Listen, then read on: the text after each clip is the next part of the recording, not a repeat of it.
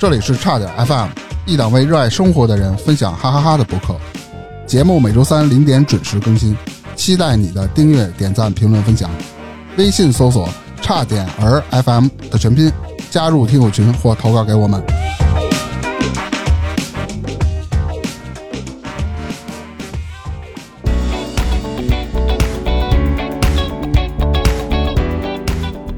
大家好，我是大明。这是啊？我大克，这期又是一期啊，职场宫斗剧。那啊最近啊，第几集？第九集了。是呢，你看，你还得想想，你我我昨天啊，对对昨对，第八，集，是是是 昨天第八集，哎，你要不发那图，我都不知道第几集了。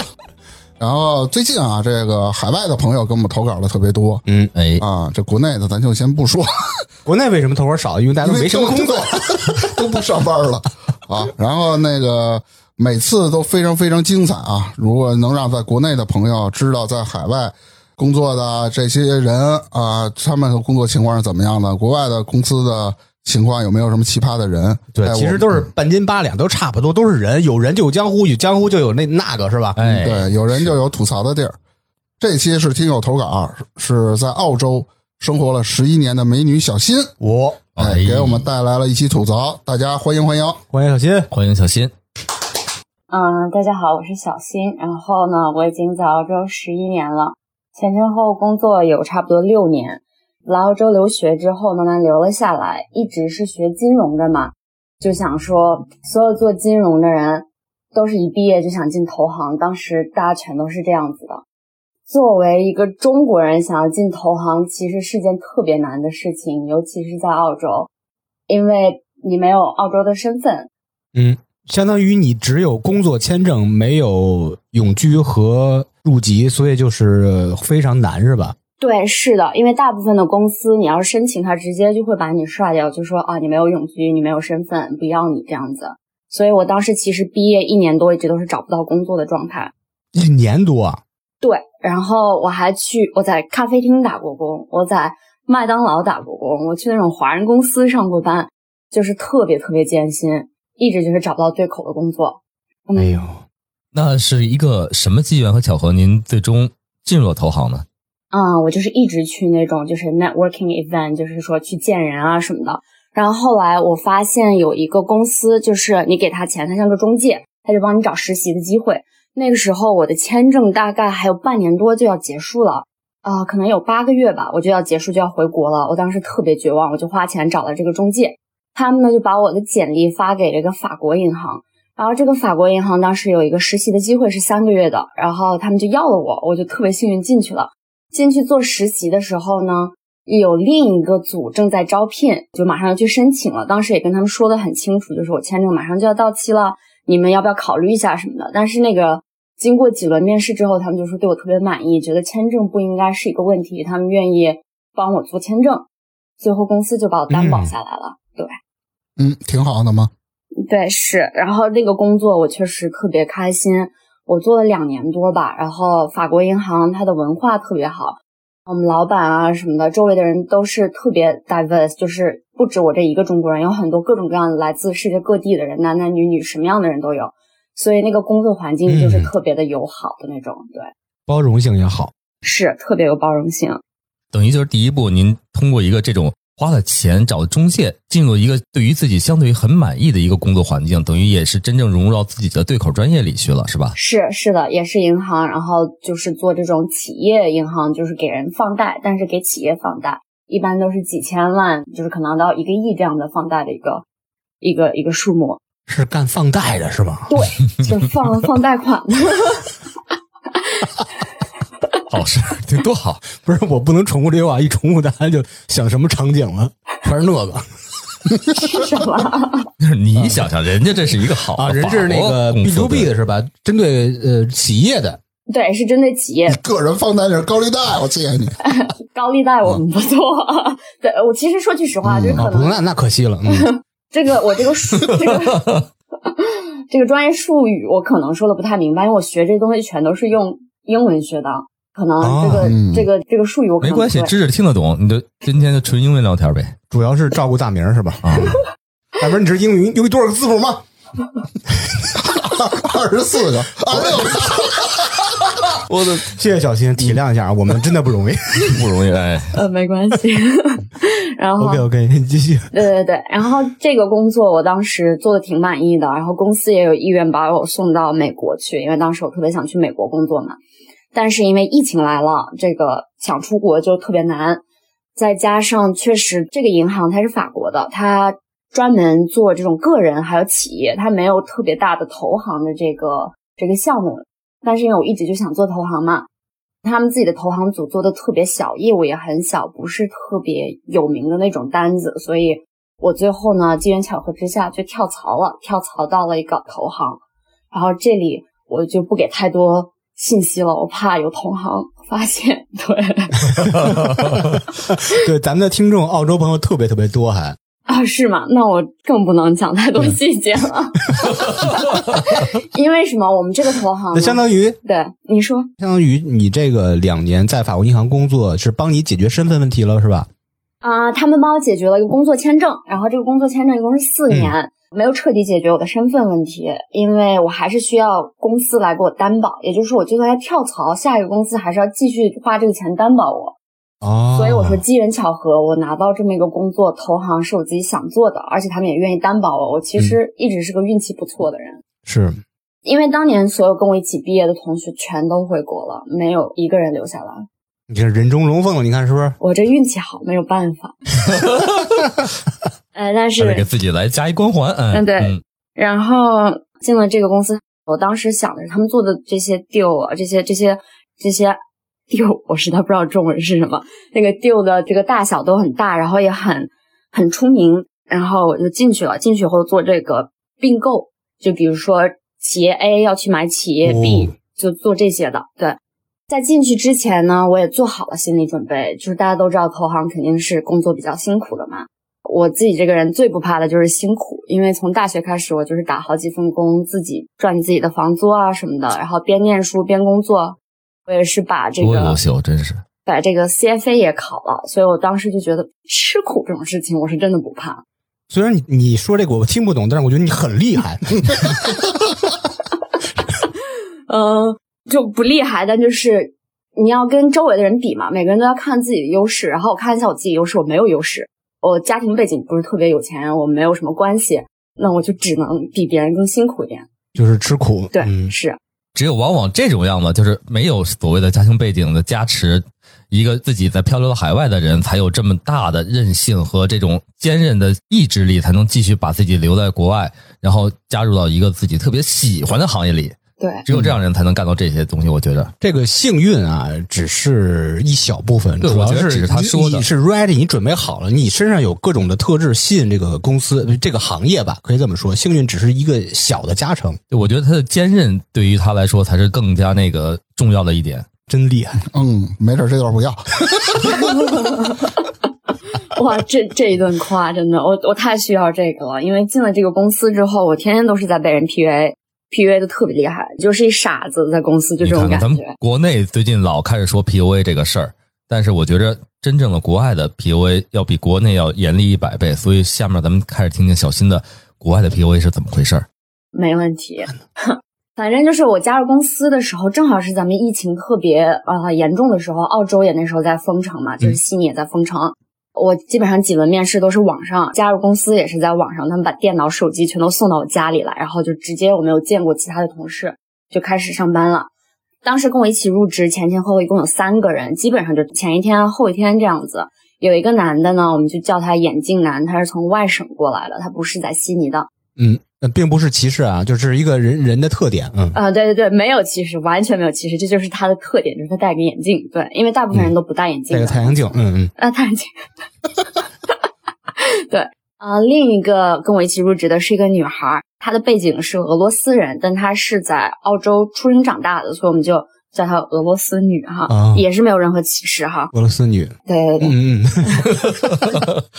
现在两人物了啊，俄罗斯女和眼镜男啊。嗯，对，我就当时觉得我们三个人这个入职的情况差不多，应该就是一起努力这样子的情况。然后我跟俄罗斯女都是在悉尼本地的，在那个疫情这个风控没有特别严重的情况下，我们两个人一起进了一趟公司，就去看一下我们这个 office 到底长什么样子嘛。那天有两个大老板跟我们一起，这个俄罗斯女就是表现的，那是我们第一个星期，好像入职第一还是第二个星期这样。她一见到我就说啊，我一直在加班，我这两天每天都干到凌晨三点钟。然后我就想，等等，我们刚入职，我什么活都没有分配到，你怎么已经干到凌晨三点了？我当时一听我就觉得特慌，就是我已经比别人落下了，你知道吗？我们这边就是这么卷。哎呦，对，然后他见到老板也是一直在反复说这些，我当时还特别害怕，跟我朋友说完了，我刚入职就比别人差了一步，我就说我一定得好好努力。后来慢慢的，我们疫情风控结束了，我们也回到公司了。我跟这个俄罗斯女就是坐旁边，我们俩是坐在一起的。然后我们俩的位置呢，在我们公司叫 bullpen，bullpen 在投行里这个意思，反正就是所有实习生啊不太行的人坐的地方。白夸了，全都。我一入职，他们就把我们放那儿了，你知道吗？然后我们跟所有其他队员都离得特别远，就是我们有这种 physical barrier，就感觉我们俩已经就是不太跟其他人融入到一起了。再加上我们入职的时间就已经是在疫情情况下，所以其实那种那种感觉很难说清楚，就有隔阂跟大家都。对对对。然后我们俩入职以后，嗯，我还是挺想跟他做朋友的，毕竟大家都是女孩子的，投行女的特别少。嗯，又是一起入职，我就一直挺想跟他做朋友的。但是他说过特别特别多话，后来让我觉得我没有办法跟他做朋友。就比如说，他会发一些很 racist 的这种言论，在澳洲其实这是个特别大的禁忌。对，嗯，举个例子哈，我们有土著人在澳洲，然后这些土著人就是当年被英国人进来入侵，然后殖民，然后他们都被赶到边上去。所以在澳洲，大家对土著人的这种事情还是很敏感的，因为确实是欠人家的这种感觉。但是这个女孩子，举个例子，最搞笑就有次看到一个新闻，然后新闻上说有一个人啊怎么怎么对自己老板骂脏话，然后被老板给开除了。他没有说是什么人，没有说在什么地方。这个女的看的时候，哎，看就是土著人干的。我说，哎，你怎么知道的？你知道这个事情的背景吗？他说，啊，不是，只有土著人这么没有素质。哎呦，就刻板偏见吧。对他根深蒂固的认为这些土著人就是有这种劣根的性，那对于他来说，他就看不起人家，对吧？对，是这样子。说严重点，种族歧视嘛。那就是种族歧视啊！是，而且他对我也是一样的。嗯，既然他这么说，当地的土著人了，对一个移民的一个华人来说，他肯定是打心眼里是看不上的、瞧不起的。对，他不是也是从国外过来的吗？但人家是白人，对，记住了。而且他自己头发是棕色的，他全都是漂的金黄，他就是特别想让自己看就是澳洲人的那种感觉。嗯，他对我说过一次就是很搞笑的一件事情，我觉得要说出来笑一下，就是啊，有一次他出去喝酒，然后有一个人陌生号码给他发信息，他觉得是一个男的，当时他见到的，他特别想知道是哪一个男的。然后第二天来了公司，我特别忙，他就跟我说。哎，能不能帮我给这个男的打个电话，假装你是从 Optus 来的？Optus 是我们这边一个运营商，就跟联通、移动似的。然后我就说，首先我有点忙，其次是你为什么不直接发信息问他呀？你说你谁，他肯定会回复你啊。然后他就说，我不想，而且你的口音就是那种那种亚洲口音，人家一听就觉得你是从这种通信中心打来的那种销售电话，他就会相信你。我一听这个话，我当时那个火就蹭上来了，你知道吗？这 女的有大病啊！真的是，她首先把亚洲口音当做一个比较低级的，其次她把亚洲口音跟这种打这种销售电话的人画成等号，这其实就是在瞧不起两种人，你知道吗？反正她这种奇葩言论特别的多。这个人人品、性格、情商各方面全都有问题。对，是，而且上来就带着种族歧视的这种，哎，那眼镜男眼镜啊，该给他戴上有色眼镜嘛。对，其实就是这种事情，在国外的话，我会特别的敏感，因为我觉得不能因为自己的肤色就被人瞧不起，不能因为自己的背景就被人瞧不起。觉得所有的华人或者是任何在国外的人都应该特别特别，就是要站起来，就是反对。我当时就跟他说，我不打这个电话，我不会做的。嗯，然后就转过头了。当然了，从那以后我就对他特别特别的疏远吧，我就觉得跟这样的人没有必要，反正我就是低头干活。直到有一段时间呢，他突然表现特别异常。他以前很不喜欢跟我一起玩，嗯，就是很不喜欢跟我说话，基本上。然后突然有天天黏着我，然后就是我去吃饭，他就要跟着我，他就问我你几点吃饭，你就一直黏着我。然后他也不跟其他人说话了。他以前就是很喜欢去骗别人，然后我当时也很好奇怎么回事。突然之间他就他有了这种变化是吧？对，突然一夜之间，嗯，他这种情况维持了大概一个月之后，他突然开始不怎么来公司了，就是给他发的活他都不干了。啊，对，就是同事们天天都来找我说，哎，那个谁坐你旁边那个人，他今天没来公司嘛？给他发了活他不干，电话不接，邮件不回，已经失踪三天了。真牛逼，旷工三天是吧？不是，是不是已经去去世了？有可能。没有没有，他去世了，我不会笑，我也不会再说这事儿了吧。后来发现他是找别的工作了，然后已经找到了，准备入职了。哦对他走的最后一天呢，他就是已经旷工三天，突然出现以后呢，就是来辞职的。在投行，你要是辞职，你当天说当天马上就走人，嗯，因为我们经手都是机密信息嘛，基本上就是马上就得走人。然后他就约我出去喝咖啡，他就跟我说啊，他走的原因是因为其他人都在欺负他，他被别人霸凌了。他是怎么跟你说的？他就讲说他在做一个 deal 嘛，然后这个 deal 从开始之后呢，这个 team 上面的三个男的，就我跟你说，我们公司全都是男的，基本上。这个 deal 上的三个男的都对他很不友好，他发的东西他们都看不上，然后经常会有点 PUA 他什么的，然后他觉得这三个人呢，还其中有两个人私聊被他发现了，在私聊里面有对他和他的朋友发出一些也是不太好的言论。就是有一天事情是这样的，他跟他朋友是一个印度人，然后出去玩，正好碰到了我们同事。这个同事后来就在私聊的这个这个有有三个人的一个私聊群里面就发了他的照片，还说哦，他竟然跟一个印度人在一起，还是什么的，很震惊。然后这三个私聊的这三个男的呢，全都是我们公司的同事，其中有两个跟他是一起做 deal 的。对他发现这个事情之后，他就特别生气。这个应该向公司 HR 部门去反映这个问题，这涉及到歧视了，对，但职场上这个问题是怎么了？是我们公司没有 HR，啊，对我们公司没有 HR。谁谁谁管招聘这事儿啊？就我们公司呢，小而精，它就是每一个人都是把你压榨到连连水和油什么都没有的那种情况。我们公司会有一个、一个人，他不但自己要做这些活儿，他还要在做分担 HR 的事情。真不容易。哎呦妈！对，所以其实你就算要举报，你没有可以举报的人，就是这样子。像工会呢，工会这种东西我们也没有。这么回事儿啊？听听听听，芝芝啊，你要是真的闹出什么事情，基本上就是有谁谁谁怎么怎么自杀了或者怎么了。因为之前有一个人他在澳洲的一个四大，一个女的，是个印度人，从公司楼上跳楼自杀了。这个事情闹得沸沸扬扬的，大家就都说是怎么回事嘛。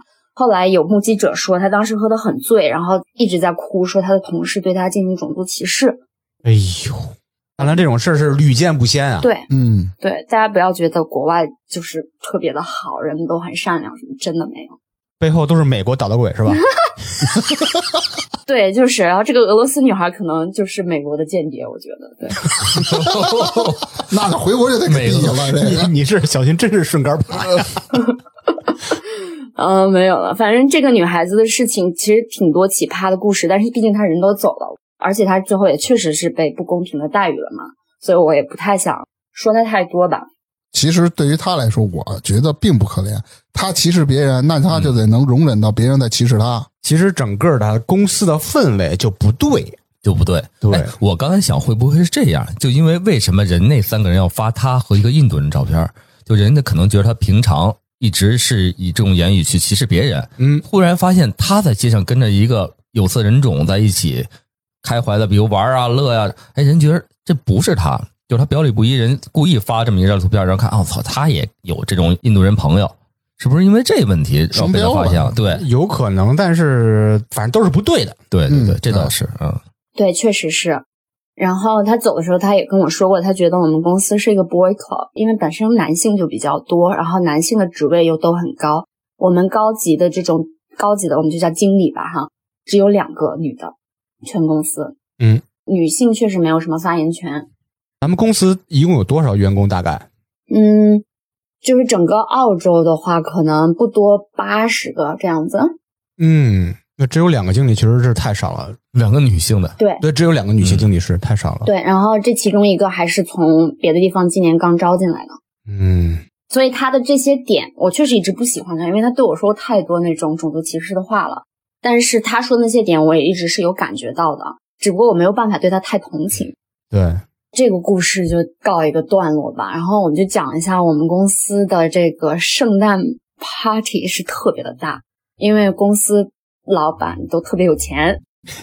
压榨你们挣出来，是 HR 都不设，是啊，就就像我去年刚刚结束一个 deal，我们收的这个服务费是四百万澳币，哇，就是一个 deal。那你想想给，你分分了分了多少钱？我我哪能分到啊？我们年底分红可能一个人也就是十几万这样。嗯，但是对于澳洲算是不错的一个这么一个公司来说，不算多，真的不算多。对这钱大头都让他们能拿走了。对，是的，嗯，反正就这么一个情况吧。然后我们年底的圣诞 party 就是大家都是放飞自我。我们一个大老板他有一个游艇，特别特别大一船，哦，嗯，对，都是压榨你们出来的。对他那个上那个登上游艇的那那一下开始哭流泪的，葛葛朗台他游艇不下水，就放公司里玩儿旱艇嘛。对我们那个游艇哈，就是我们的辛苦钱赚来那个游艇啊，里面有好像三个还是四个那种，就是啊、房间，就是可以睡人的那种，俩客厅，就就特别豪华。我们就在那上面玩嘛，反正他们请了人，然后有那种服务员什么的，就给你端酒啊，送香槟呐、给你拿那个什么啊、吃的各种各样就那种的。那时候我刚入职没多久嘛，也是跟大家不是很熟，我也一个唯一一个中国人，我也玩的不是特别开，所以就是一直在那里坐着，然后就是吃东西、喝东西，然后看别人聊天，就这样子。哎呦，你早知道有这个机会把我蹬过去，我保证你全场嗨，你知道吗？不是你直接给人轰下去了，你下次啊，应聘蹲盘子的，哎，一块儿去。那他就直接在游艇上跳下来了。真的，嗯，对，大家当时还就是开出海以后，所有男生都有准备那种叫 budgie，budgie 可能我觉得是澳洲的一种特别的一种泳裤，特别的紧，就那种三角的，而且就是会显得那部分特别特别明显的那种的。男生全都换上那个，然后就下去游泳去了。但是女孩子就被告诉说不可以下去游泳，啊？那为什么啊？他们说呃这个影响不好。哎呦，这这这这性别歧视、种族歧视，这公司要炸！就是特别的双重标准，是不是？就是说对男的和女的的要求不一样，反正就是挺奇葩的。但是这个事情呢，我就没怎么当回事，因为我当时自己也没有带泳衣，我大概就猜到会这种情况，所以我就没有很在意。嗯后面发生了一些其他事情呢，就是很搞笑。就是其中第一件事情是我们下了船，又继续去续趴，去了一个酒吧喝酒。然后呢，眼镜男当时跟我一起入职的眼镜男突然把我拉到一边，他特别特别难过。我就问他你怎么了？我没有那个泳裤，没有，他说，没有，他要是他特别含蓄，对他不是那种会会穿那种泳裤的人。嗯，他跟我说他被人打了啊，他他说他被人扇了耳光，我我我就说怎这是什么什么情况？怎么回事？刚玩的好好，怎么被人打了呢？他跟我说有一个 executive director，executive director 在我们公司可能是算第三层高的，就已经很高了。他说呢，他帮所有人拿行李下来，因为大家都喝的有点醉了，都不拿包包，他就帮别人搬这个包包下来。他搬下来的时候呢，不小心扭了脚，然后就摔倒在路上了。这个 executive director 看到他就走过去，就扇了他一个耳光，又扇了他一个耳光，把他呃那个眼镜都扇掉了，然后说你太给我们丢脸。喝多了吧？是那，这样换成你，你怎么办？我我我什么？我怎么办？如果这眼镜男是你，你会怎么办？我就把把手里的杯子、托盘和碟扔扔路上，跟他骂街。我要给人做服务用。中国话骂呗。我我是觉得很震惊哈，就是你就因为你帮别人拿东西摔倒了，就因为这个太丢脸，然后被打这件事情，特别的震惊。不是那个那 director 是不是喝多了，就是断片儿那种状态？第二天他有没有说道歉什么的？没有，而且最搞笑的事情是什么呢？他叫错了名字，他把这个眼镜男，他把这个眼镜男叫成了另一个人的名字。对，那是不是他特讨厌另外那个人，把他当成他，然后给他大耳刮了？那就更冤了。他叫的那个名字是一个实习生，所以我估计他当时就是喝醉了，有点没分清楚谁是谁，觉得是个实习生，打就打了，你知道吗？那那完蛋，那那更他妈有问题了。这说明他对虐待实习生，就是那那人哎太对，在澳洲这种公司能随便打自己的下属或实习生吗？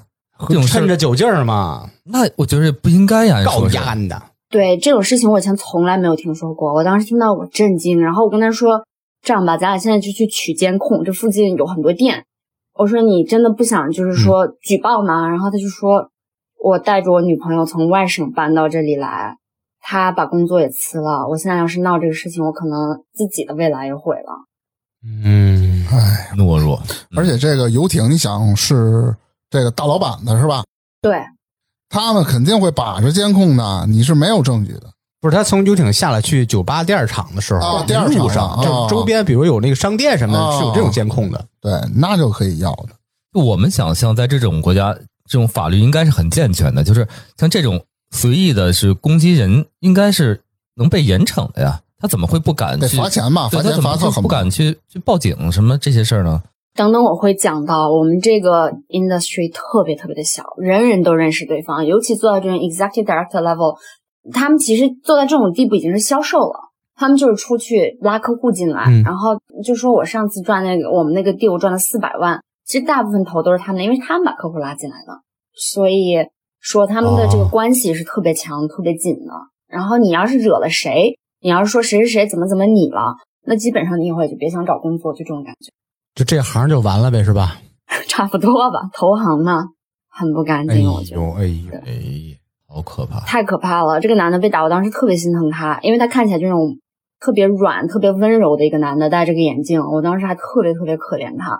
我就一直安慰他，我说你要想那个啥，嗯我可以帮你，我给你作证，我带你一起去看那个监控什么的。我说你到时候想好了跟我说。都是话说多了，对我，我真的是把话说的太多了。这个故事就差不多这样结束了嘛，然后我们就有第三场，大家又继续去喝酒。那还有第三场呢是吗？那不就是早上起吃早点？买 碗豆浆、油条，第三场呢是在我这个同级，我们都叫分析师嘛，我们这个级别，我们去了另一个分析师的家里头，他呢是，嗯，比我小差不多三岁、四岁，然后特别小，刚刚大学毕业没多久的那种的。然后我们就去他家玩儿，就是喝酒啊，放音乐，然后我在底下打那个乒乓球，跟一个实习生，因为我实在是太无聊，发挥了我这个这个这个打乒乓球的技能，我就跟这个实习生是个女孩儿一起打乒乓球。这个女孩子呢，她是一个混血，她也是中国，一半中国人，一半澳洲人。她会讲一点中文，特别喜欢跟我一起玩儿。她的前男友就是这个分析师，就这个我们在她家的这个男的。哦，对对对对，我在打乒乓球，过了会儿人们都不见了，我就跟他说，大家都是不是在楼上啊？去找他们吧。就咱俩在楼下打乒乓球也不太好，就上楼了。这时候我推开门，就发现大家都光着膀子，看着就有点醉。然后就说你们在干嘛呀？然后他就说 Do you want a line？当时没有听懂，不知道是什么意思。看他们在前面放这个盘子，上面就有白色的粉末，有信用卡，有钱。哦，对，哦，我去，这不是传统的美国电影里常出现的场景吗？对，嗯我跟你说，这个跟我的刻板印象差不多。我觉得投行了这种高薪，然后那高压力的，他们都有点这这爱好。对，但是作为一个中国人，我从来没有见过。就来澳洲这么多年，我没有见过，那是我第一次亲眼看到，而且是全公司的那些就是一起第三趴的人都在那边，有比较高职位的，有比较低职位的。我当时真的是震惊了。哎，这这不是投行，这是毒窝啊！没事，你去，你去，你全给他吸了，我操，让我蒙着眼睛，龙王过去了。让我再吐出来是吗？人称小戴森，对我当时就看到挺震惊，其中就包括那个眼镜男，我还挺、哦，他也参与了。对，挺难过的。我当时感哎。呦，那时候他什么状态啊？是已经开始跟人一块嗨起来了，美起来了是吗？嗯，对，我就下了楼以后就问他，我说你你也吸了？他说是。我说这是你第一次吗？他说是的，第一次尝试。我说你什么感觉？他说就跟喝多咖啡一样。啪啪俩嘴巴给他是吧？我真想，你别提，我当时真的特别想，我就觉得你为什么也变成这样子？我听着就是那样。对你太让我失望了，你这个 soft 男。他就说跟喝了咖啡多了的感觉一样，我就觉得也很神奇。反正我看完他们那样，我马上就走了，不能在地里待下去。不知道他们等等是不是还要玩别的更大的？到这个时候，基本上我就知道这个公司文化很不行了。突然想到，就比如像这种活动，就是我出门如果真的打一电话报警了，警察会不会对这种东西进行处理在当地？当然啦，会的，我觉得会的，一定。但是一直也没有人去做这个事儿。对，因为大家都在吸嘛。如果我举报了，那不就知道是谁干的了吗？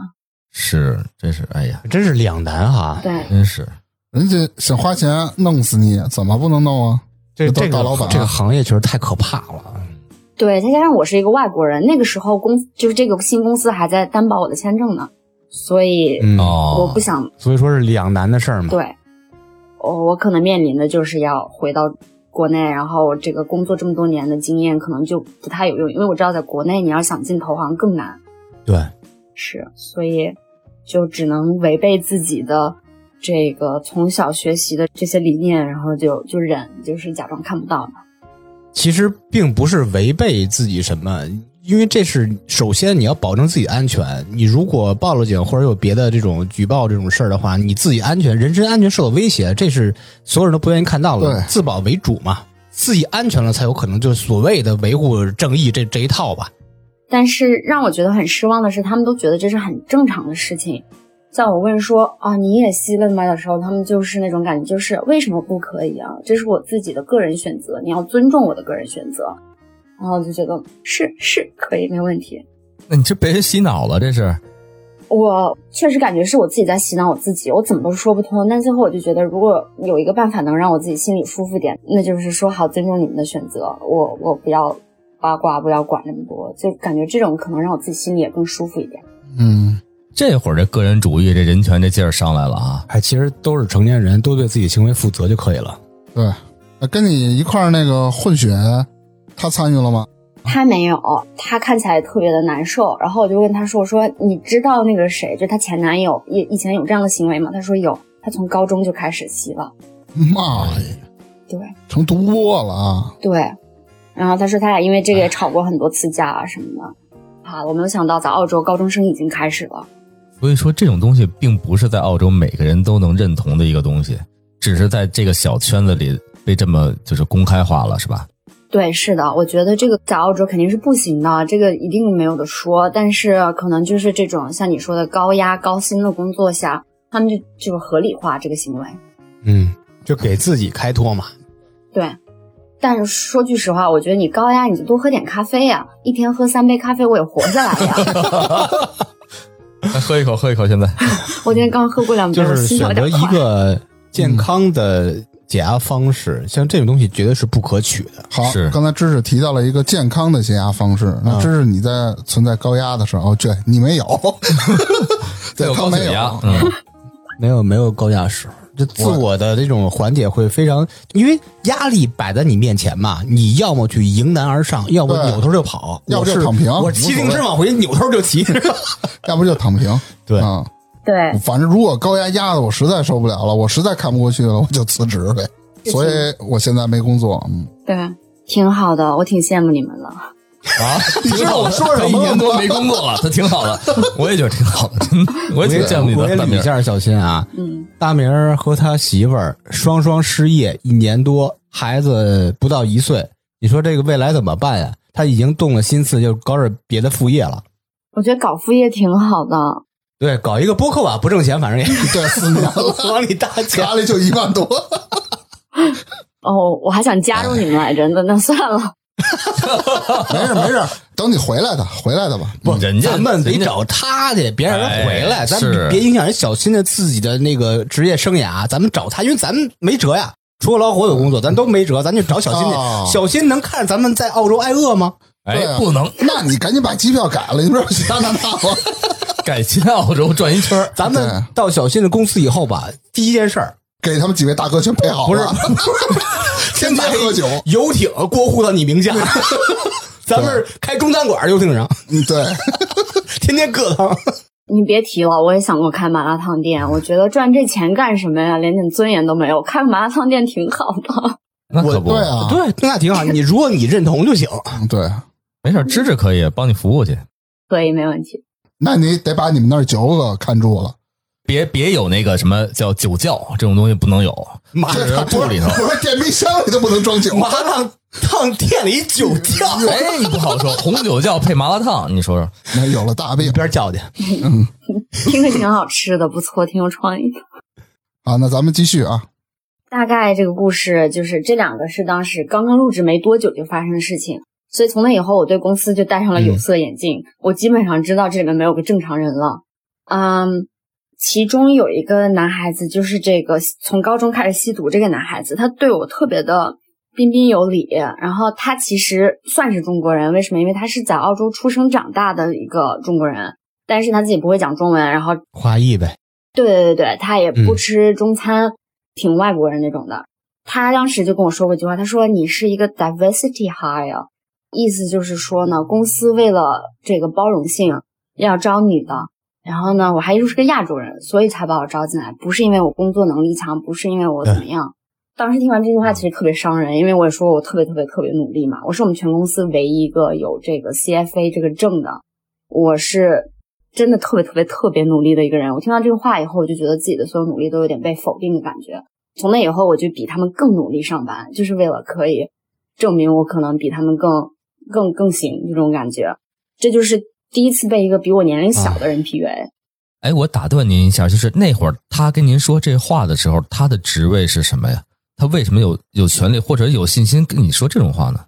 他比我年轻，比我经验少。我们俩虽然是同级，但是我的工资比他高，因为我可能是我们这个级别里面第三级，但他可能是第一级这样子。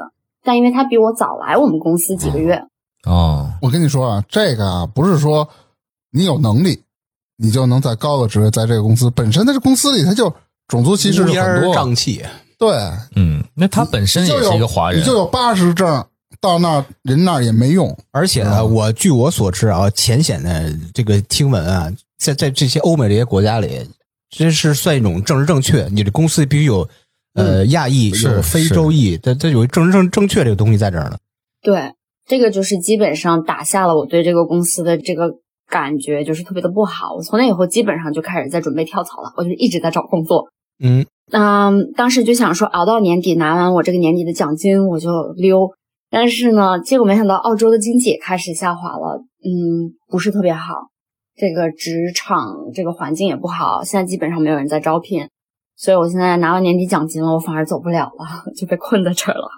做了有满一年，我现在已经一年半多了。啊，你现在还在那儿呢，是吧？对对对对，嗯，在跟你们聊就是聊天之前，我还在开会嘛。就是今天星期日，我从星期三开始每天都干到凌晨三点钟，星期五也是，星期 对。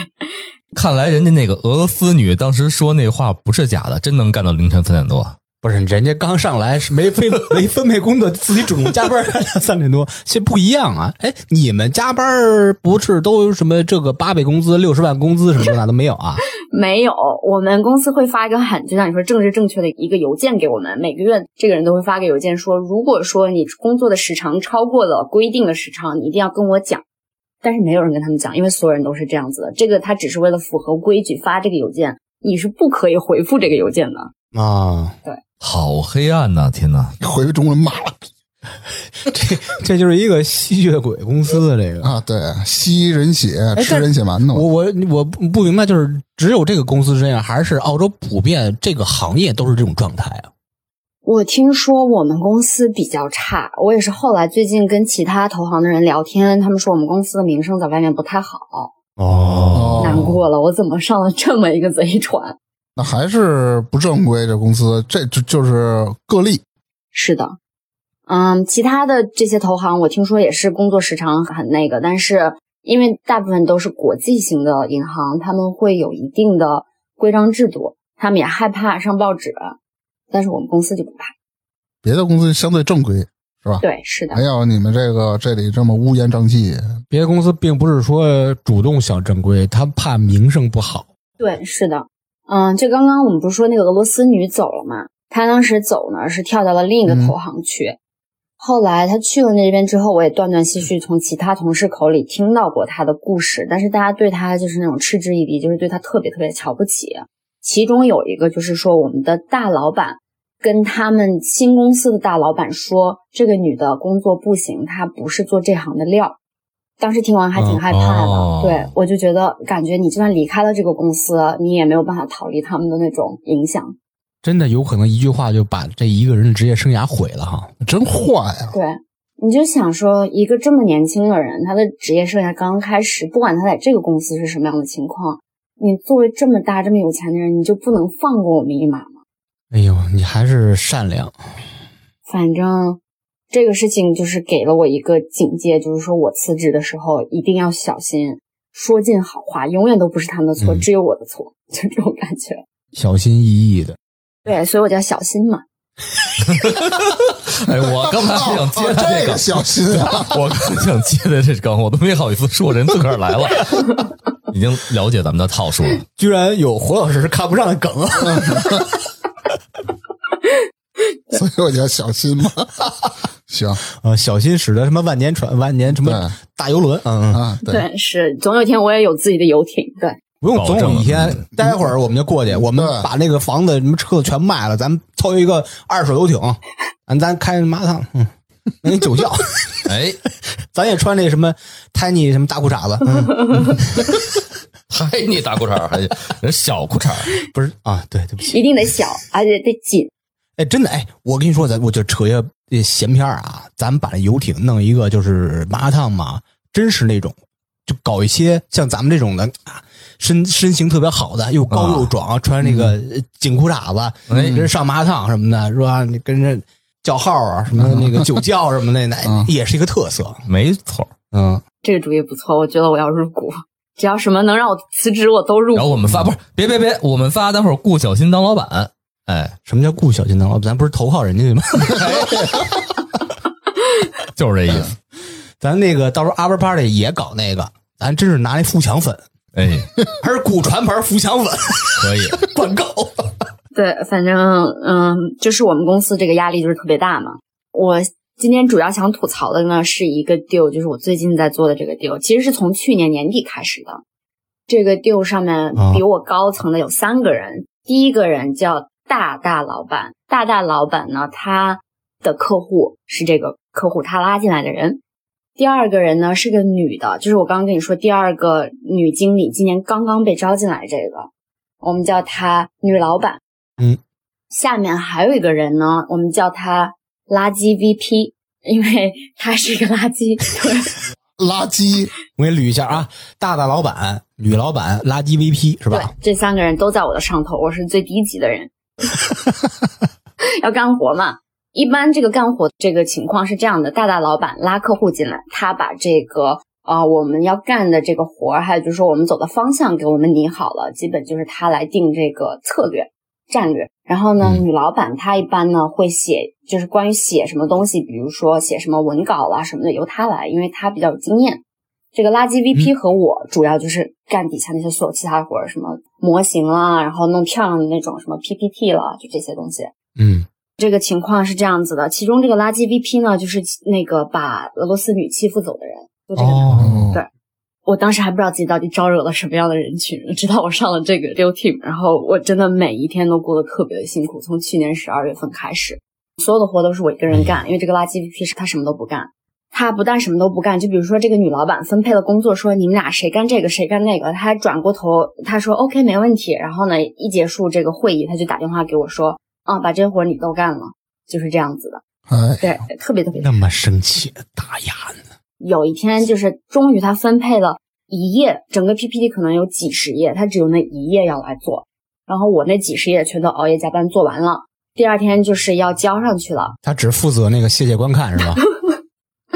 差不多吧，反正特不是，别像就。最开始那引子，然后这个女老板就说做到哪里了？你们两个人？然后就是我们中午的会，你们俩能上交吗？我说啊，可以。我问一下那个谁，我这个基本上已经做完了。他就说行，你赶紧去催一下他，问他做到哪里了。然后就给他发了个邮件说，哎，那谁谁谁，你这个做到哪里了？那个谁在问呢？这个垃圾 VP 呢，当时没有回复我的邮件。我去厨房去拿水的时候，他就把我堵在那里。他就说，你为什么要这么干？我我干什么了？他就说你为什么要发这个邮件？我说过我今天会给你，我今天就给你，你不应该发这个邮件，以后你都再也不许发这样的邮件。我当时就整个人在那个厨房就是特别懵逼，你知道吗？我就说，因为这种工作就是你问说你做到哪里了，你进度怎么样，是件特别正常的事情，你知道吗？对啊，他就是觉得不给他面子了。我就是那种站在中间最低级的人类的那种特别艰苦的事情。你他妈气人！他那一页他都没做呢，是吗？就是那谢谢观看都没做完，而且他没做完就算了，他完全可以说我还没做完，我等等交给你什么的。但是他非要把我堵在那个厨房啊，只有我们两个人的时候，说以后再也不许做这样的事情，就是莫名其妙。等于是你们的女老板让他让你去问他对，你没在口头上问，你发邮件，然后 CC 了这些上面的这些老板，他等于大家都看得到是吧？CC 了这一个女老板，他就不太开心了。这个事情之后，我就特别小心嘛，对我就小心翼翼的。小心，就另外一种诠释。我现在听的全是泪。等我和芝芝过去了，你就叫大胆儿。有你们护着我是吧？反正那之后我就很怕嘛，我不敢再问他问题了，就这种感觉，就是基本上每一天都是这样，就是小心翼翼、如履薄冰，就是这样过来，然后每天要干很多活儿。之后呢，有几次就是到周末啊、呃快要到周末，就星期五要下班的时候呢，这个女老板就会说啊，不行，我必须要做这个、这个、这个，星期一之前就要交上来，要不然就要不行了。就是这样，已经好几次了。然后每次我都是周末的时候一个人加班，因为这个男的永远都是有 party 要去，有这个要去，他这周要去飞去哪里玩，就是他从来都不会干。是不是女老板和大的老板其实知道他什么情况，也就是你们两个人的这个工作分配上，但是他们是不想管，还是不敢管，还是就怎么着的一？般这种事情大老板都不知道，因为我们不想去惊动他。然后女老板呢全程知道，女老板也很生气，所以她会主动去分配工作。其中有一次，就这个男的要嗯飞去墨尔本玩，就星期四我们就知道这是有很多活儿要干了，所以女老板就说星期四、星期五两天呢，你们两个就集中把这个东西做一下。所以星期四开始我就疯狂的开始干，使劲干，就是想周末不要干活的。然后星期四晚上的时候呢，这个男的可能到六点钟就走了，也不说一声就跑了。要问他问题也问不到，再给他打电话我又害怕，因为怕他又跟我生气，所以我就一个人又默默的星期四、星期五加班。星期五的时候，女老板呢在问他的时候，这个男的就说我要去墨尔本玩了，如果你想让我回来呢，可以，公司要给我掏几百刀的这个改飞机的钱。我欠你的呀。对呀、最重要的是你星期四、星期五你完全可以干，你不需要周末的时候说提前飞回来或者怎么样。你星期四、星期五为什么不干活呢？基本上那一个周末我就是一个人在干活。最搞笑的事情就是说好星期一之前必须要交的东西，结果后来没有消息了，我浪费了一个周末，没有人看。而且这种情况是每次都是。诚心这个哎，你要治他一回呢，他东西你就不管呢。对，我也在想这个事儿，为什么就是哦，你们都可以这样这么摸鱼，比国内摸鱼严重这么多，我为什么不能治你一回呢？对，再说是女老板给他分配的，女老板肯定心里他有谱啊，我只做好谁我，干什么了谁干什么了，对我只做好我分内的东西就完了。就治他几次，让女老板捅到大老板那儿去呗。对，女老板那次就跟我说的，她就说下次一定要跟大老板讲。我说行，没问题。那这一次我就忍了，我继续全全都干了，这样子。啊、不能忍，是这样。女老板呢，每次都是由于你的这种加班儿，呃，付出，然后把这个 PPT 赶出来了，所以她也就没没有那种太大的必要。如果有这么一次，由由于这个垃圾 VP 拖延了这个项目的进度，东西都没做，外面玩去了，倒逼女老板，女老板完不成任务，那肯定会找大老板说，因为谁啊？对这个女老板要的是个结果，她别管是谁做的，什么时候做的，只要到那个时间节点，她拿到这个 PPT 了，完成她任务，可以跟大老板交代，就不会说再多一个事儿，说说那个人怎么怎么着了。就真是大明说那个，就赶那么一个机会，就是因为那个垃圾 VP 没有完成他分类工作，导致这个项目往后拖了。告诉女老板，女老板就会往大老板这儿反映了。而且这个听你刚才说这女老板啊，也对这个垃圾 VP 没招挺烦的啊，但是一直就没有机会。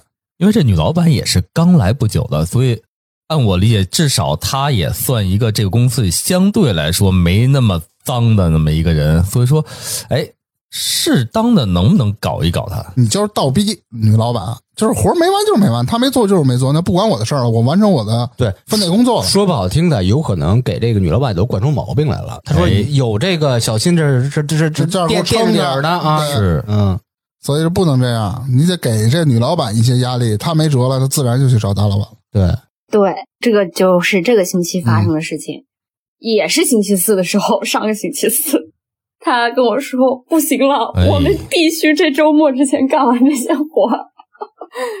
我当时就是我我听你都笑中有泪。我感觉也是，我快哭了似的。我已经哭了一个周末了，没有开玩笑，真的。哇，真的呀！我的天哎，呦，压力太大了。对，嗯，而且最重要，你要知道，我不是做一个项目，我是做无数个项目。我们一个人基本上平均现在有四五个这样子的项目，不是这一个，就是人人都在催我。唉，我真的觉得，所以说，其实我明天要辞职了。哦啊，真的吗？我现在是这么定好的，因为我真的觉得从各个方面来说，我身体也不好了，就真的是撑不下去了。哎，咱们那个下一步的这个就是所谓的下一步工作，现在有眉目了吗？没有，我还没找到工作呢。那这么着，咱先咱先甩着手干着。既然没有呢，我也不建议所谓的裸辞，就是咱们哎甩手干着，就把这些事儿慢慢都给捅出来。既然咱们已经不想干了，对，慢慢搞一搞它。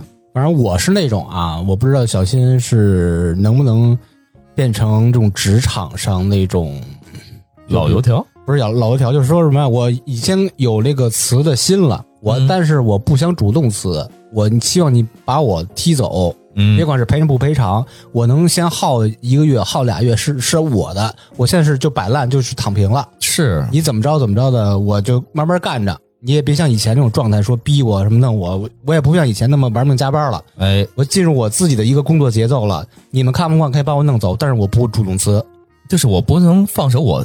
本职内的工作，但是你们强加于我之外的，在我休息日的工作，我我我立概就不接了。对，反正我也我又不影响我自己，但是呢，我也别别把你们这些屁股都给擦干净了。对，就是咱们不能体谅小新这个现在和以前就积的这些怨、这些这些恨啊。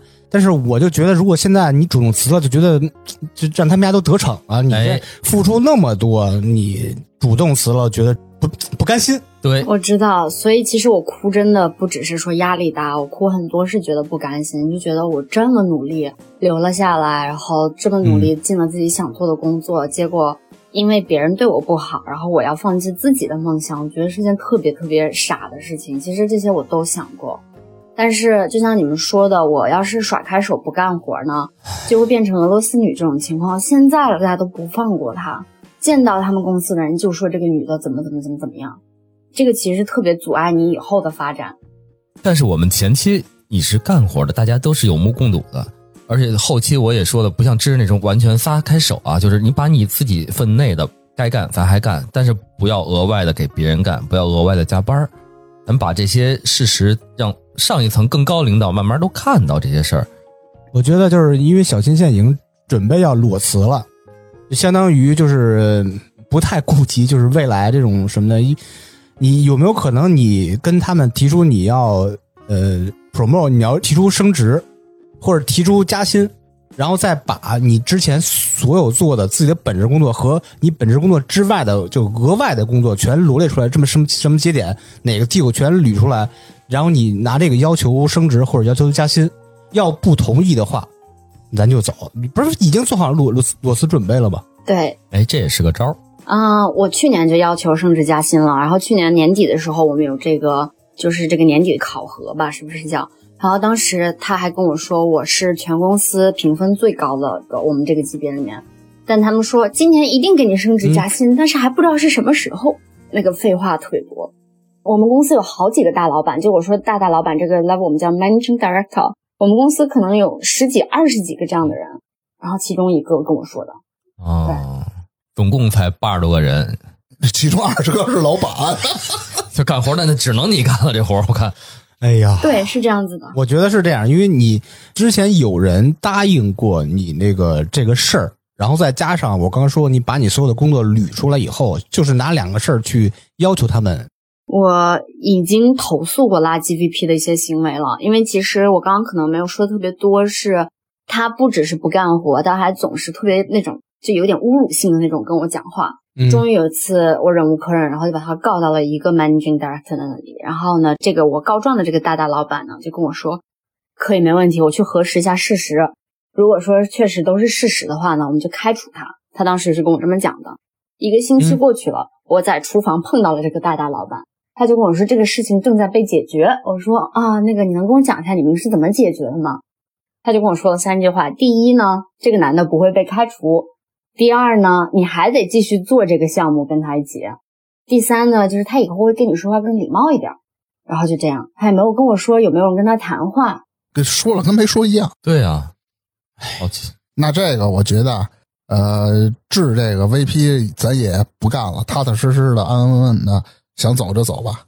对，就相当于整个的他们就不会管理，放弃管理公司了，就要这个挣钱，就要这个结果。对我觉得他不把这个员工当人看，对，是的，就要求呃升职，嗯、他们不同意咱就走，或者说就是先试试摆烂吧，摆烂。但但就是因为你现在如果选择摆烂，或者说要求裸辞，那个其实状态差不多，结果差不多，因为你还是要走这个这这这个行业嘛，他们都会对你跟那个俄罗斯女似的，对你评价都不会特别好，是要么就是踏踏实实的吧。对，所以说从上个星期四开始，我就是啊、这个垃圾 VP 呢又说他有另一个项目特别的忙，他真的抽不开身，所以帮不了了。所以星期四开始，基本上就是我一个人，就是加大马力，然后就是疯狂干活。我其实平时也一天只吃一顿饭，因为没有什么时间。那两天我就是也不怎么睡觉了，也不怎么吃饭了，就是疯狂的干。差不多星期五的时候，我终于就说我今天晚上要回家跟我男朋友吃饭，因为我好几天没有跟他吃过饭，也没怎么见过他了。然后呢，我就说我回家吃晚饭，吃完晚饭我接哦，下就这样了，咱还能有时间交男朋友呢？我的天呐！我男朋友特别理解，对，特别理解我。他是咱们这个行业的吗？啊、他也是做金融的，但是不是做投行的，他做其他的，然后比较空闲时间比较好。你看能不能跟他一块共事？就我现在就就是心疼你。就别干投行这行了。对我现在刚才一直在想，就是他的第一个法国公司是那么一个啊 nice 的公司，一个环境，为什么就是后来为了自己的梦想来到投行，但是发现投行是个这种状态？那有没有机会再回到当时那个公司呢？这个我也有想过，但是那种自尊心有点，首先是放不下哈，其次我也是一个特别喜欢，就是有点挑战性的东西，就不是这么夸张哈，但是我想要一直往上爬，一直想努力，就是这样子。回到我那个法国公司，我会过得很开心，但是也会觉得说我的人生就这样了，我也就原地踏步了，不怎么往上爬了。但是你得要命啊！你爬，啊你现在都没劲儿爬了。还有喜欢挑战性的游艇、麻辣烫，不也挺有挑战的吗？你先保全自己的健康和生命，你再爬吧。你现在都一天吃一顿饭都快没时间，你哪还有劲儿爬呀？你你现在有有四十斤？而且是在投行里，这些我听着都跟老油条似的。他们允许你往上爬吗？你干不过他们，咱还是搞游艇、干不干麻辣烫吧。只会压榨、压榨再压榨，嗨，还是麻辣烫吧。对，啊、我去年确实是因为两次事情去了医院，一次是胃疼的，就是已经不能呼吸的那种感觉，然后终于排队排了一个多月，做了胃镜，他们说我胃炎特别特别严重，其实就是生活习惯不好。就是饥一顿饱一顿的胃炎，这个嗯挺要命的，你不能不吃饭啊。对，第二次是有一天醒来就感觉左手有点麻，然后到了中午的时候基本动不了了，我以为自己中风了。还有吓得呀，赶紧去了那个、就是急救嘛。结果到急救，我等了一个晚上，等到凌晨两点钟才有人来看我。然后那个时候我就觉得自己完了。不是到底什么毛病啊？他们查了肩周，炎，缺氧吧？拍了片儿，也看了什么 MRI，就最后就说什么事儿也没有，应该就是心理原因。不是我跟你说啊，你麻呀，我知道，要不然就是非常严重的肩周炎，一般就是长期坐电脑前办公的，嗯或者是有很严重的脊椎病，哎就是会还有一种导致你手不麻。我在高考之后那会儿也是有过这手脚就发麻，就是那会儿心紧张，然后你的血里可能含氧度低或者是什么东西，就会导致你的手脚发麻。你你换一手，你手机漏电，啊、是吗？没给他电死，对，对啊、反正我也去看了那个，就是那种复健师，是不是？拍了很多片，然后说，嗯，确实有一点那个什么突出，是不是肩是那叫什么突出啊？就是那个腰间盘突出。这得注点意了，没事儿就得去揉揉了。或者什么啊骶髂关节炎什么这那的都有可能。对，对对，这等你的年龄的增长以后，哈，你挺受罪的呢。你现在这么玩命干活，把自己身体搞垮了，你这以后这这说不好听的，有命挣没没命花了，到时候再嗯，对，那钱全给了医院了。不是给了公司，让公司他妈又买第二游艇，你这不值。对啊，你这么想就特别不值。是的，所以我才说，就是说我要辞职嘛。能不能换个行业呢？就不搞投行？我是想过，对我我这是人家梦想。嗯没有，我现在已经不是梦想了。我发现做投行，你到最后你就是一高级销售，这是你爬到顶了。你没有爬到顶，你每天就是在那转 logo。比如说这一页呢有一百个 logo 吧，然后老板就说不行，我觉得这个要放左边，那个要放右边，重新来。你可能就是排这个 logo，你要排一个小时、两个小时，你每天就是干这些活，特别特别低级，没有任何意义。但是就是这是好的，咱们熬个十年二十年是能到那个份儿上。你说这个公司，包括未来这个行业，都让这种公司的氛围，这帮人去搞了，你咱真的未必有机会能到这个弄排 logo 那个那个份儿上。哎，对我，我现在想想，我觉得好像是没什么意义。说句实话，我也不太想做这个行业。我觉得嗯是当时在大学时候，大家看一看什么华尔街什么这种电影，然后一个个就是艺术金融就想着投行，进来以后才发现一点都没有这么光鲜亮丽。所以，所有就是听的听众们，你们要是有谁想进投行，就先搞清楚你是不是想做这些特别无聊的搬运工的工作，你想能不能接受这种强度？被人天天侮辱，就是被人说你脑子不行什么这种话，你能接受你就做。是这个氛围有点奇怪了，不，哎，不如咱们咱不闲篇儿说那麻辣烫事儿，搞一点就不费脑子的，弄点什么的稍微蓝领的工作，不是这个平均工资也没差太多嘛。对，是的，嗯，我确实有一直在积极的面试新的工作，但是这个行情不太好，有的工作他面试一半就说啊不行，我们现在就是不能再招聘了，我们这个啊公司要就是 hiring freeze 嘛，就是说啊我们可能要过几个月再看还能不能再招，没有名额了，就是这种事情都有。嗯澳洲现在也是经济不太好。嗯，没事儿，你记住你一开始说的嘛，你是一个幸运的人。我觉得你在你的逆境到达极点的时候，总会有一个这个往回见到好的、见到曙光的一个机会。没事儿，不用担心。但是我觉得，像芝芝刚才和大明说半天了，就是一定保证自己身体为前提的情况下，咱们慢慢来，不着急。咱裸辞呃裸辞裸裸辞你的，到时候先让咱男朋友养着你，他也是金融大鳄嘛，是吧？这个先让他吃点苦，你这个、这几年吃的苦够多，让他也外边跑跑，哎弄弄。人生的班 对你。俩对调一下。你跟家享享福吧，给他做个一日三餐，你把身体搞得啊，这强强壮壮的，咱出去再、再找活都都都来得及，经济也复苏了，不是正好？对，实话没有我男朋友的支持，我根本就撑不到这一天。他每天都会就是做晚饭，我有时候就没有办法回家吃晚饭这样。啊，有时候他也就是知道我不怎么吃饭，没有时间出去买饭，他就会把我午饭也做好、装好，给我带去公司。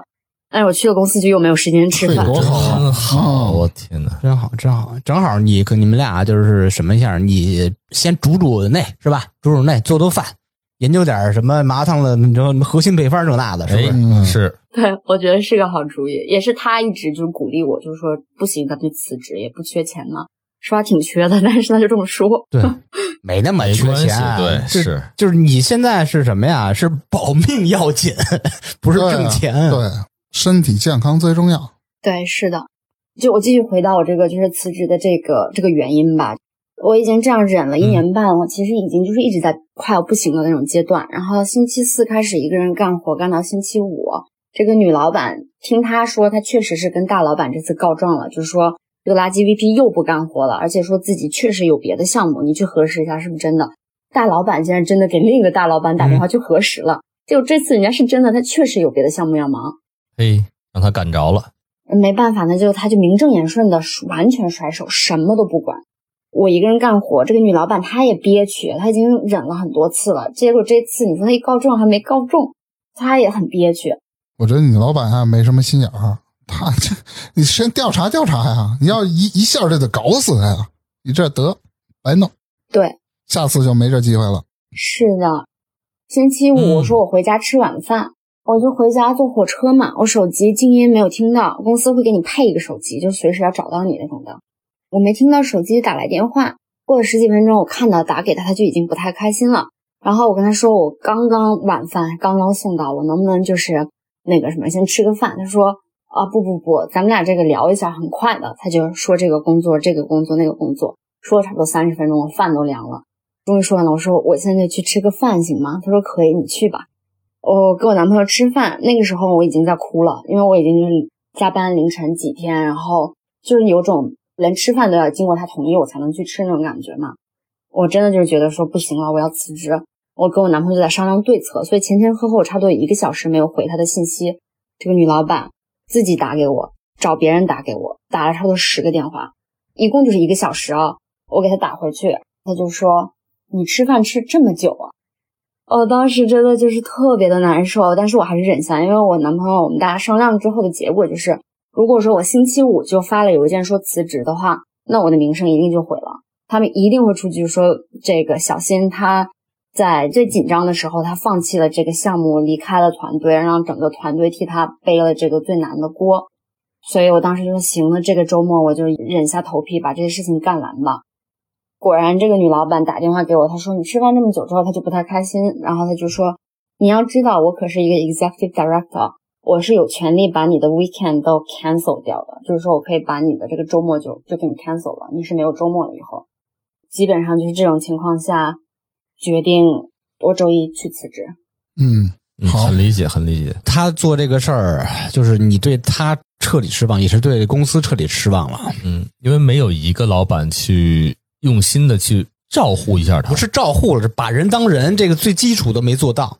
公司里多多少少应该有一个，哎，对自己能关心一下人，但是他这儿完全没有。你要不你就过去，我开一麻辣烫，你你快 看大门儿去。不是你可以做那个什么员工关系主管嘛，也成。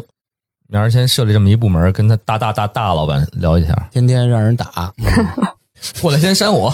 那你那你一天就得住院，脸没法要。不是，关键那边啊，急诊都是等一宿。就 这这事儿我真听说过，急诊跟国内这完全不能比。多急的事儿，你等着吧，排着队吧。他们医生有时间。国内他也得加号，但是不至于等一宿，你知道吗？等个一两个小时是有可能。对，其实你看这个说了急诊这事儿了，那么费劲，还真是要把身体搞好，要不你急诊都看不上。嗯，可不是。对，是的，反正我们是非常支持你做的这个决定啊，嗯就是是周一呃去提离职，因为这个地儿确实没法待了。然后呢，也跟芝芝说的似的，呃，你这段时间呢，我觉得也没必要那么拼了啊，先把身体养好吧，就是先在家休息一段时间，调整好心态状态。对，哎，等这个经济稍微有一些复苏了，或者觉得自己哎调整好了，那个时候再去出去找找工作。再去挑战别的就是傻逼公司，但是这个投行这么大的压力啊，嗯，我感觉往上升也非常困难就是。你权衡一下吧，身体、你的梦想、你的职业生涯，你自己权衡一下吧。嗯，反正我们建议就是身体最重要。对，那肯定的，身体排在第一的。是没有身体什么都干不好。我也这么觉得，所以基本就这个意思。我也三年多没有见过我家人了嘛，因为从疫情开始，就疫情之前是就是嘛，这次就打算辞职以后可以回去看看我爸妈。嗯，一定是。然后正好趁这机会回来走走，回来溜达溜达。对，找大明来看看他大儿子，长得跟他跟他一样丑，啊看看，你也接接罚。对我打算去北京看看。好嘞，那我们就欢迎你啊！落地了，那你得尽快，那知识马上就到了。落落地落地，跟我们告一声啊，然后我们我们请你吃顿饭，然后咱们把那秘方敲定了，哎，吃麻辣什么时候推进？嗯嗯对，然后那个你最近呢，闲的时候身体养好了，多逛逛这个二手游艇市场 啊，敲一搜，就是沉不了的就行。哎，那小新，咱分配一下任务啊。我们负责把中国最精良、最厉害的麻汤配方拿到，别管花多少代价，三十、五十还是一百多，哎拿拿到，你负责游艇。你们把我想的太厉害然了。后到时候不是你不行，还有你男朋友呢。狗听着都不差钱，对你男朋友不是工作不那么忙吗？挺闲的，对你也给他找点事儿干。游艇看一看，我可以给你搭一个木船，木船也行啊，只要别沉底儿。鲁鲁鲁滨逊，呃，星期五，嗯，就是刚端上麻辣烫盘子，客人正吃沉底儿了，不是不是。不是你可知求见嘛？可知求见。然后然后然后大客从水里出来了，聋了。我我是那个客户，我说是员工关系主任，穿一小裤衩儿，你怎么老惦记那裤衩？这是他提了几回了，好几回了，好几回了。嗯你是想尝试那个是吧？那那你可勒一勒。累一累。太脏太脏了啊！非常感谢小新带来呃全新的一期吧，职场宫斗剧节目啊，嗯，啊，也讲了讲他在这个行业里遭受的一些不公啦、歧视啦。归根结底吧，总体下来，我们是非常支持你，哎，离职在家静养，调整好状态以后，再出去看看有没有更适合自己的工作。对，未必非得在这个投行里头。对，有可能是还能完成你的梦想啊。结果对作为公司特好，那也是有可能，但是前提是你必须有好身体，才能有机会进入一个好公司。是，我们也相信小新会再次幸运。嗯。啊，谢谢，那么咱们这期就聊到这儿，再次感谢一下小新啊，谢谢给我们带来的这期节目，谢谢大家，拜拜。拜拜。拜拜。